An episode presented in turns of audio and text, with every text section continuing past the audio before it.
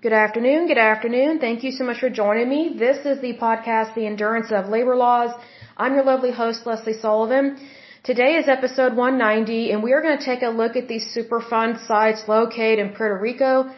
I was really shocked by this at how many they have and just the problems they have. Um, it just really took me aback, you know, just looking at this list. Um, but but let's go ahead and dive into this. So I'm going to list off the areas first where these are located. And again, if an area is listed multiple times, that means that they have multiple Superfund sites located there. So that's not good.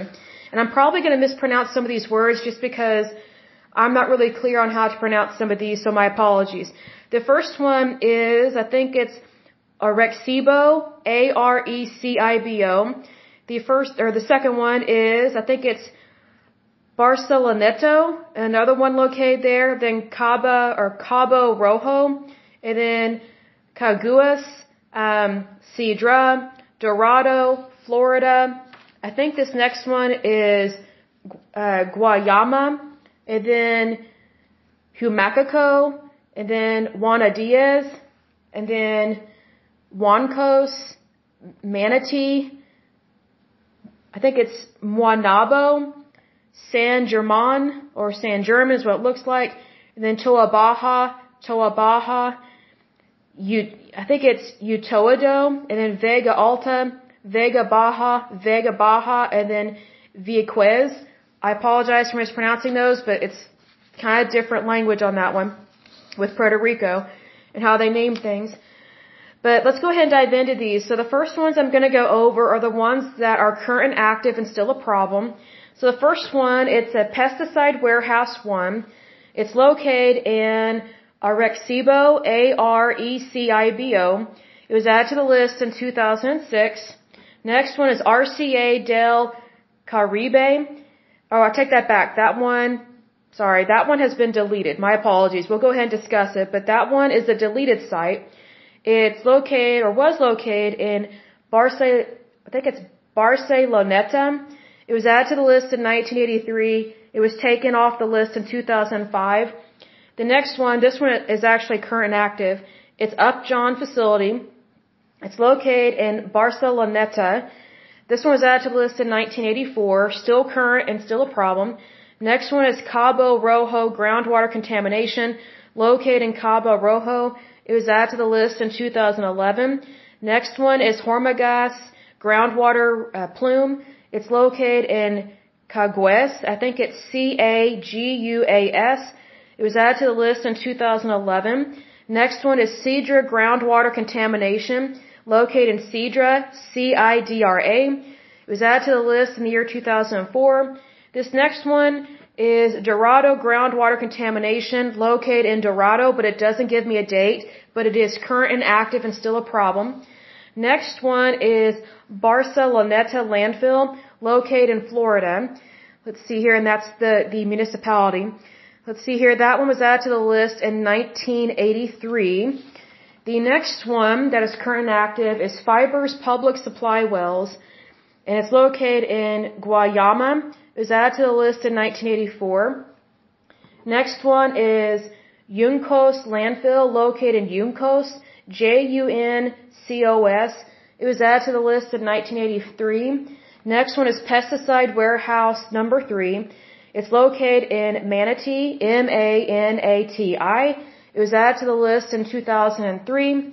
Next one is I think it's Maunabo area groundwater contamination located in Maunabo, M-A-U-N-A-B-O.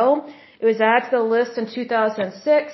Next one is San German groundwater contamination located in San German or San German, however you want to pronounce that. It was added to the list in 2008. The next one is Scorpio Recycling Incorporated located in Toa Baja. Let's see, that one was added to the list in the year 2000. The next one is, I think it's Papelera Quetaquina Incorporated, located in Utuado, U-T-U-A-D-O. Let's see, that one was added to the list in 2009. Next one is Vega Alta Public Supply Wells. It's located in Vega Alta. It was added to the list in 1984. Next one is Vega Baja Solid Waste Disposal. It's located in Vega Baja. It was added to the list in 1999. Next one is Atlantic Fleet Wep- uh, Weapons Training Area, Vieques. It's located in Vieques, V-I-E-Q-U-E-S. It was added to the list in the year 2000. Okay, so the next ones we're going to go over are the ones that have been deleted. So these are cleaned up and good to go, supposedly no longer a problem. The first one is Frontera Creek, located in Humacao, H, or it was located there, H-U-M-A-C-A-O. It was added to the list in 1983, deleted from the list in 1998. Next one is GE Wiring Devices. It's located, or was located in Juana Diaz. It was added to the list in 1983 taken off the list in the year 2000. The next one is Naval Security Group Activity. It was located in Toa Baja. It was added to the list in 1989, taken off the list in 1998. And the last one is V&M Albaladejo. And this one was located in Va- uh, sorry, Vega Baja.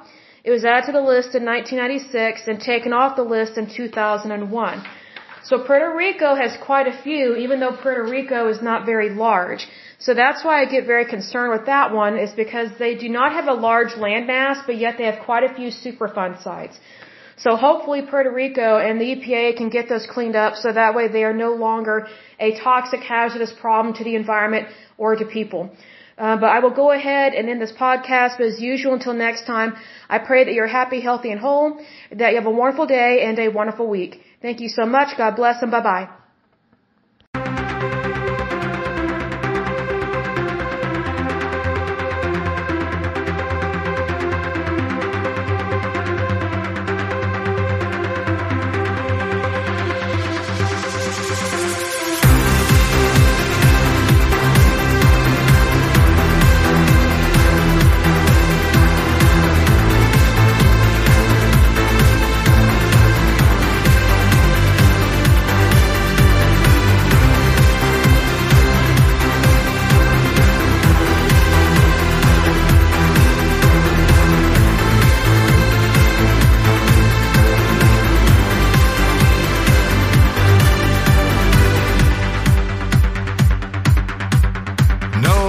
dances here above a small and fragile sphere. Hang on every word, yet no one hears us speak. So it's only left to ask. Is change too great a task.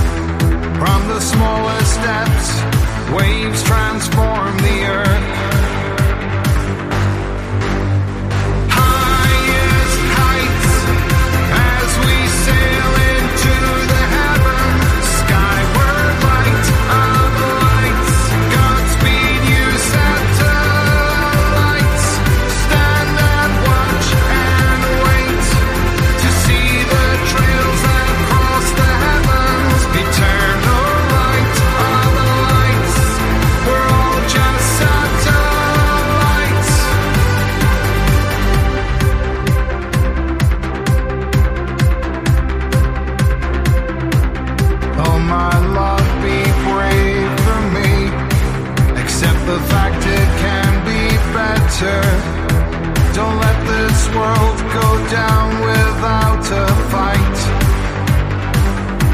And I still